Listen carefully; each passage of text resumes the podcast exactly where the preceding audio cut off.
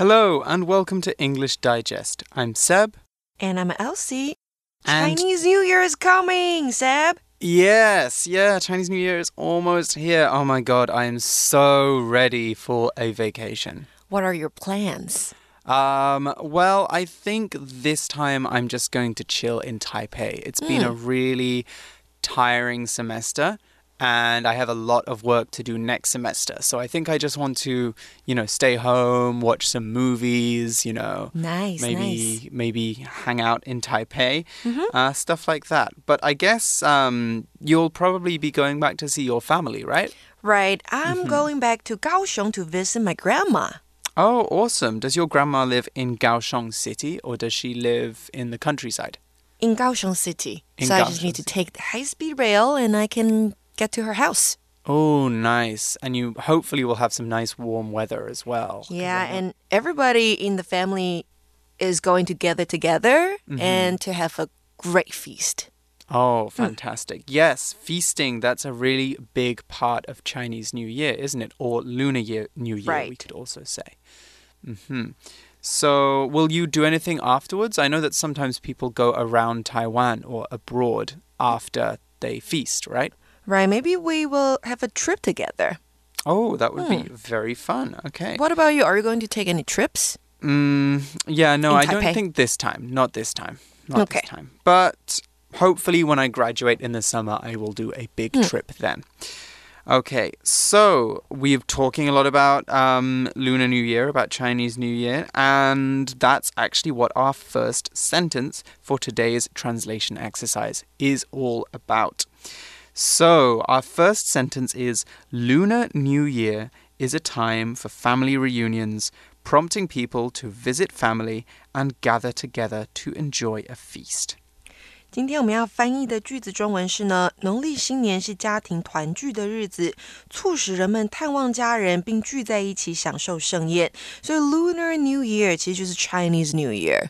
Mm-hmm. Mm. Exactly. Yes, Lunar New Year is one of the three three main translations for Nongli Xinnian in English. The others are Chinese New Year and the Spring Festival, which is what it's normally called in China. When Chinese people say it, they say Spring Festival. All of these names refer to the same holiday, though, so it's all of it is Guonian, basically. So, what do you normally do with your family over Chinese New Year, Elsie? Mm, we eat, we go shopping together, sometimes we go hiking or relaxing a hot spring since it's winter. Mm, Oh, yes, that's a very good time to go to the hot springs. And if we stay at home, we play mahjong. Can you play mahjong? Oh, I'm really good at mahjong. Do you like it? Yes, I love mahjong. Nice. And sometimes we watch movies or sing karaoke at home. Oh, that seems like so much fun. Oh, I definitely want to join for mahjong next time. Okay, we should play mahjong together. Yes, maybe not bet money though, because I feel like I will lose a lot. we can just play for Can fun. Bet something else. Yeah, bet. okay, snacks. OK，这边呢时态我们要用的是现在简单式描述事实，所以是点点点的日子或时间，我们可以用 is a time for something。那注意哦，不要跟这个 it is time 搞混了。it is time 的意思是该是点点点的时候了，用法是 it is time for somebody to do something，或是 it is time that somebody 后面加上过去式。那 that 子句里面的动词啊，需要是过去式的原因，因为要表示与现在事实是相反的。那 that 还可以省略哦。给同学们一个例句：It's time that we replaced some of these old computers，代表我们是时候更换一些旧电脑了。 hmm We can also use time phrases to emphasize certain points we want to make. For example, if it's high time that something happens, then that thing needs to happen now.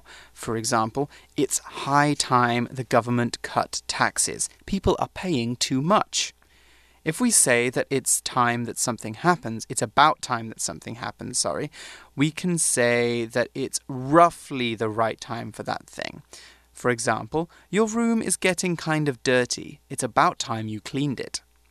Lastly, in the UK, we can use the expression about time on its own to mean that something should have been done sooner. For example, you finished your homework about time. Okay, so there I'm basically saying, oh, you only finished your homework now. You should have done it sooner. Or, you know, you're being very lazy, basically. 好，再来呢，我们要看到的是团聚、团圆，我们可以用 reunion 这个字。那常见的搭配词呢，有 family reunion，那就是家庭团聚；class reunion，同学会。那本句呢，你也可以用名词 gatherings 来表示聚集、聚会。So for example, Alexis hosted a gathering with her good friends at Thanksgiving，代表这个人呢，在感恩节的时候与他的好朋友举办了一场聚会。嗯哼。Some of my friends celebrate Friendsgiving, actually, and that's a mix of the words friends and Thanksgiving. What Friendsgiving means depends on the person. For example, some people, uh, for some people, it's about spending time with your friends instead of your family. Okay, and for others, it has more of a political meaning. So some people want to remember the indigenous people in North America, who were treated badly after Europeans arrived in America. So you know, Thanksgiving is an interesting holiday for that reason. What Thanksgiving, Friendsgiving, and Lunar New Year all have in common, though, is that they prompt people to take a break and spend time with people they love. Isn't that right, Elsie? Right. 那再来呢，我们要看到的是促使、引起，我们可以用什么字呢？就是 prompt。prompt 来表示。那本句呢，你也可以替换成 motivate、inspire 或者是 spur。 so, for example, what motivated you to choose a career as a mountain guide？是什么促使你选择登山向导这个职业的 ？Mm hmm. Prompt can actually also be used as a noun as well. So, for example, we could talk about a writing prompt. A writing prompt is a sentence or uh, a brief description that gives you the basis for writing a story or for writing a passage. Okay, so that would be an example of a writing prompt. So, what other occasions might prompt us to go back to our hometowns or visit family? Okay, so we talked about Thanksgiving. When mm -hmm. else mm-hmm. might we go back, Elsie? Christmas. Christmas, of course, we would go back at Christmas.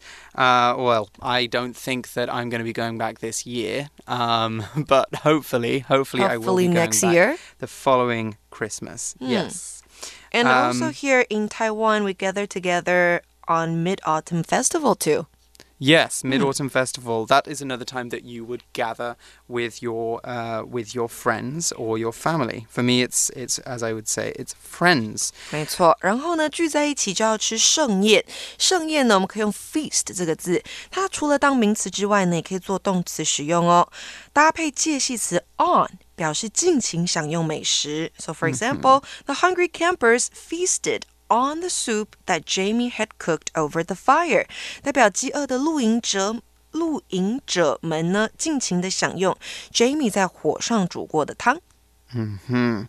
Oh, I love a good feast, mainly because I love to eat, but also because feasts normally include excellent, high quality food. We could also say cuisine. That's another word for food that means very, very good quality food. So basically, like 美食. So there are lots of different kinds of feasts. For example, we could talk about banquets. Now, a banquet is a big formal dinner, such as one at a wedding or a big public event. The royal family in the UK sometimes has banquets when presidents and heads of state come to visit. Another kind of feast, which has more to do with the way it is served than the occasion it is served at, is a buffet. That's B U F F E T, buffet. A buffet is a feast where all the food is laid out on a table and people can go and take what they want to eat. So Taiwan's zizhu canting are buffets, but buffets can also be more formal occasions too. Okay, and here we have a lot of all you can eat buffets. Yes, right? that's true. You pay one fee and then you can take as much food as yep. you like. Uh, I love all you can eat buffets. Me too. Anyway, let's stop talking about food and get back to uh, Lunar New Year. Okay. I was going to say Thanksgiving. That's how long it's been since the last sentence. 好，第二个句子我们要看到的英文部分是什么呢？先请 Seb 告诉我们。Mm, of course. So, however, since many people return to their hometowns, it's harder than usual to book train tickets. That's very true. 这边翻译的句子中文是呢，然而啊，因为有许多人返回家乡，所以订火车票比平常更困难。没错，那这里呢是个事实，所以我们要用现在简单式来描述事实。那返回家乡的返回，我们可以用 return 这个字。那在这一句当中，我们也可以用 go back 或是 head back 来替换。So for example, the lunch break is almost over, so let's head back to the office now. 午休时间快要结束了，所以我们现在该回到办公室了。Hmm. It's also good to note that return here is being used as an intransitive verb, which means it doesn't have an object, but we can also use it as a transitive one. So just as you can return to your hometown for uh, for Thanksgiving or for uh, Lunar New Year, you can also return an item to a shop. So if you buy a shirt and it doesn't fit, then you can return it to the shop and get your money back. 没错，你可以把它带回去，然后 ask for a refund, right? Exactly, exactly. So, one of the reasons it is so difficult for people to get home over Lunar New Year is that it is a peak time to travel. A peak time is a time when lots of people are doing something or using a service. So, a peak time to travel is a time when everyone is on the road. I normally finish class at 5 pm, and it takes me a lot longer than usual to drive home because 5 pm is a peak time. Lots of people are finishing work and class and school, and they're all traveling home, so the roads are very busy. Now, when not many people are on the road, we can say that it is an off peak time to travel. That's when the road isn't so busy and it's very empty. So if you drive to Kaohsiung at 5 in the morning, the road will be very empty, and we can say that that is an off peak time to travel. It's going to be faster. Okay, so what is our next phrase that we need to look at in this sentence? 接下来呢，我们要看到的是比平常更的写法。我们可以用比较级，然后再加上 than usual，像是这样的句子。 Grant seems even more tired than usual。好，所以我们前面看到了比较级 more tired，然后再接上 than usual。He must be working longer hours，代表 Grant 看起来比平常更累，他一定是工作了很长的时间。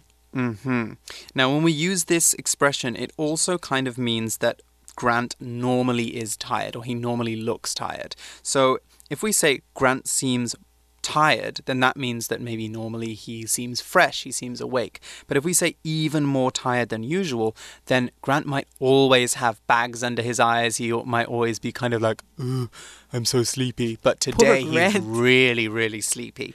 So remember, you're using that when you want to emphasize a quality that is normally there anyway. Okay, so there are some special adjectives we can also use to mean more difficult than usual. For example, the word arduous. Okay, so arduous is A R D U O U S. When something is arduous, it is difficult and hard work. So if I say that going home for Lunar New Year is often an arduous experience, then you know that it is not easy for me to get home. It's probably very frustrating. I probably spend all day on the bus. There's probably gridlock traffic. There's probably lots and lots of cars on the road, so the cars aren't moving, and um, and so it's a very unpleasant experience. It's a very arduous experience. It's more difficult than usual. Okay, we also saw this phrase book, didn't we? Right, book 这边当动词用哦，代表订票。那我们可以用 reserve 来替换，像是呢，我们可以说 I reserved two tickets for us to see your favorite band in concert next weekend。我替我们订了两张门票，下周末去看你最喜欢的乐团的演演唱会。Nice. Okay, let's take a quick break here and then we will move on to our second translation.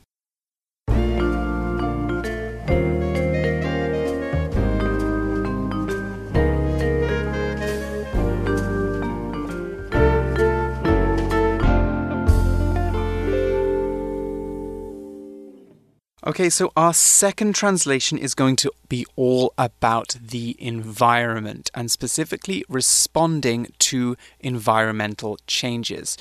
So, Elsie, do you think that we are doing enough to take care of the environment at the moment? I think we're trying to, but still not enough.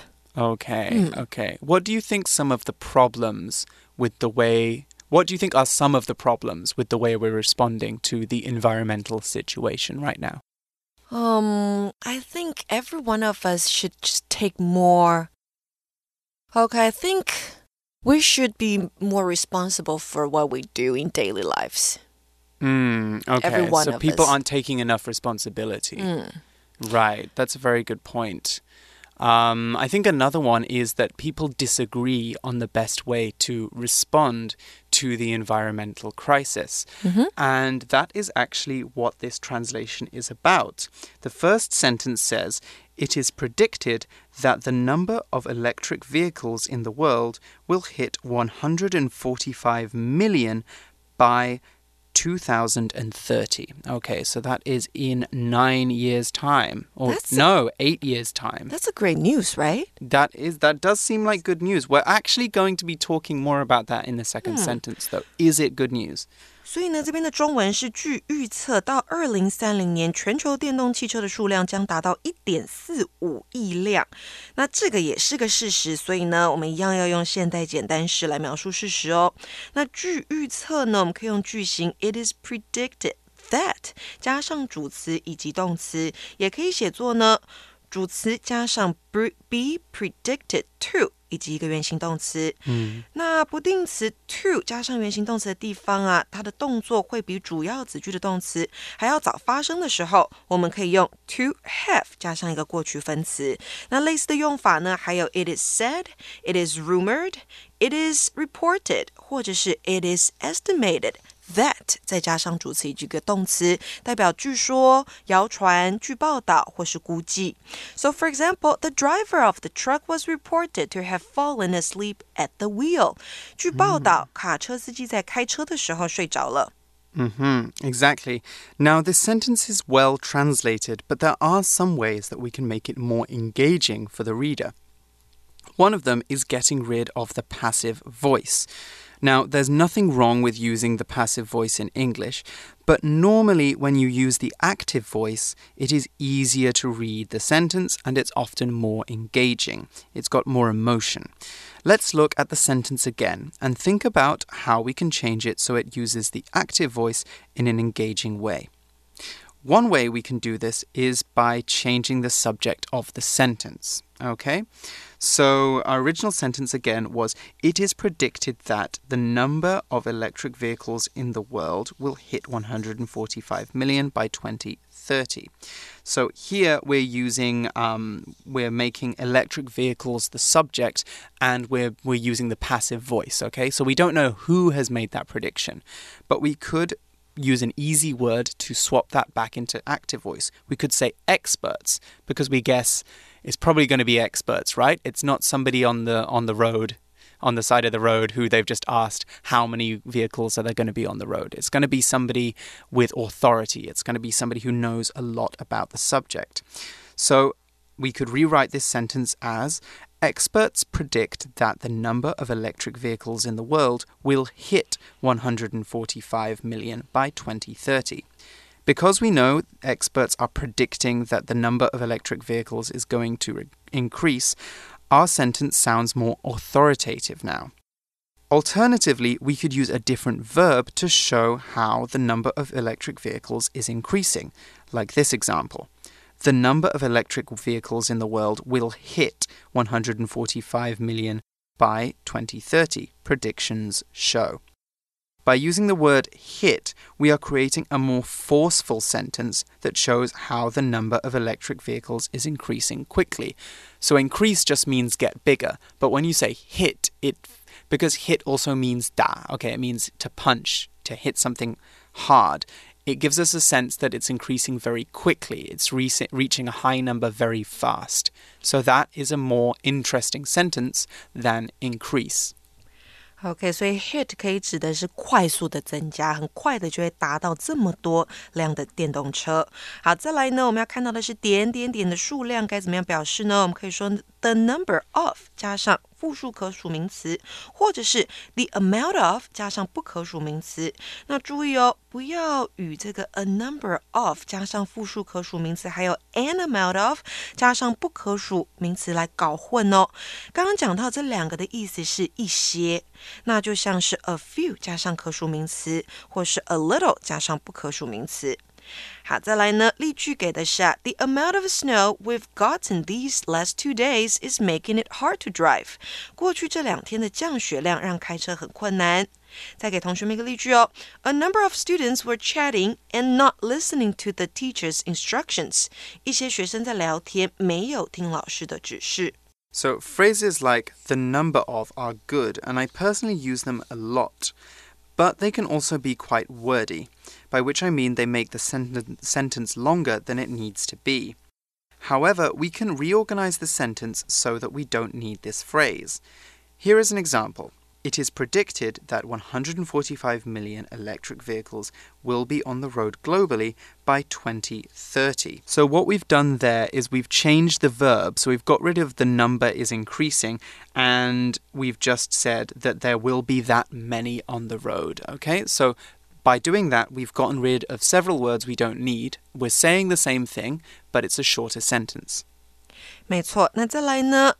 刚刚讲到的动词 hit 再多做一些说明解释哈，在这边呢，它有达到高或低点的意思。那类似的用法呢，还有像是 reach 或是 come to。所以呢，例句我们看一下喽。Zimbabwe's currency has reached such low values that even snacks cost thousands of dollars there。代表呢，辛巴威的货币已经达到如此低值，以至于那些零食也要花费数千块钱。Hmm. Okay. Yes, that's a good example. So let's go on to the next sentence. So you'll remember at the beginning of this translation, I was talking about how people have different visions or different ideas about how we should respond to the environmental crisis. So, what are these different visions and how do these relate to electric vehicles? Well, our second sentence says some people view this technology that's electric vehicles, electric cars, some people view this technology as a tool in the fight against climate change, while others argue it's not a solution. 那我们这句要翻译的中文是呢，有些人将这项科技视为对抗气候变化的工具，而另一些人则是争论这不是个解决办法。So what do you think, Seb? Is it a solution?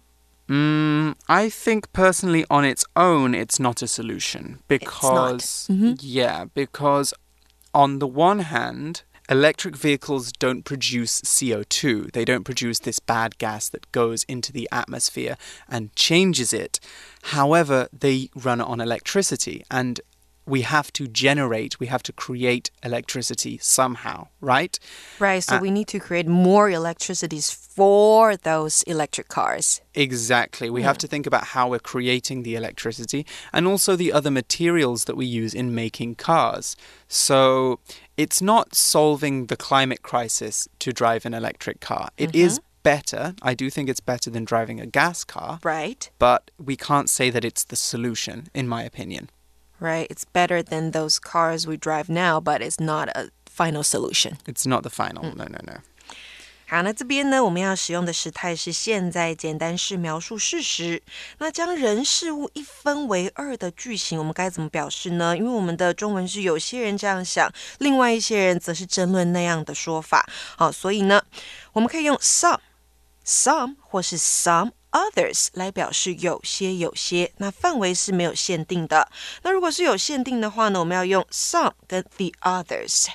那如果我们今天要把这个群体分为三份的话，那我们可以用 some、some，然后接 still others，或者是 some others，然后再接 still others。那 still 是可以省略掉的。好，那这也是范围未限定的时候用的。如果有范围明确的地方，那我们必须要用 some、some the others，或是 some others，再来接 the others。For example, some of these buildings were built this decade, but the others are at least 50 years old.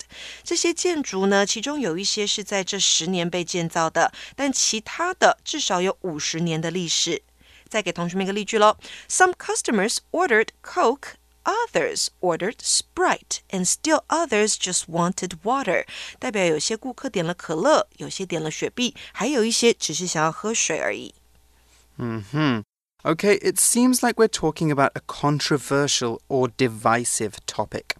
A topic that is controversial is a subject that people have very different opinions about. One good example of a controversial subject would be nuclear power. Some people like the idea of nuclear power plants because they reduce our reliance on fossil fuels.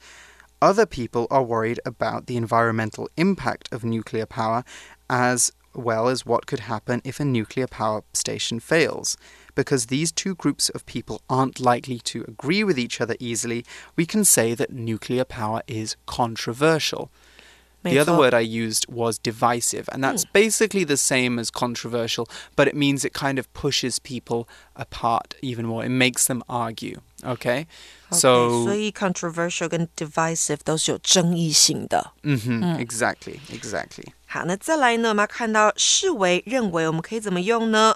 第一个，我们可以用 view、take、see、recognize、regard、think of、look upon 或是 refer to，加上 a，再接上 as be，或者是呢，我们可以说 think or consider or deem a to be b，然后 to be 是可以省略掉的。So for example。 Teresa considers me to be her mentor, so I'm doing my best to help her. Teresa 觉得我是她的导师，所以我会尽力的帮助她。那再来呢？对抗、打击，我们可以用片语 in the fight against 来说，像是呢，the development of vaccines was a big advantage in the fight against infectious diseases，代表疫苗的发展是对抗传染病的一大优势。 I like the phrase in the fight against because it gives us a strong image of the struggle against infectious diseases. Other phrases you might want to use include the war against or the struggle against. You might have heard these phrases like the war against drugs or the war against terrorism. Now, these aren't actual wars. Um, they are struggles for control over difficult issues. So we could say that doctors are waging a war against infectious diseases. Okay, so before we end our lesson today, let's go through the four sentences again, shall we? Lunar New Year is a time for family reunions, prompting people to visit family and gather together to enjoy a feast. However, since many people return to their hometowns, it's harder than usual to book train tickets. It is predicted that the number of electric vehicles in the world will hit 145 million by 2030. Some people view this technology as a tool in the fight against climate change, while others argue it's not a solution. Okay, well, I hope that helps you guys with your translation work for this month. We're going to be seeing you later uh, for a topic writing uh, unit, but until then, it's bye bye for now. Bye. Bye.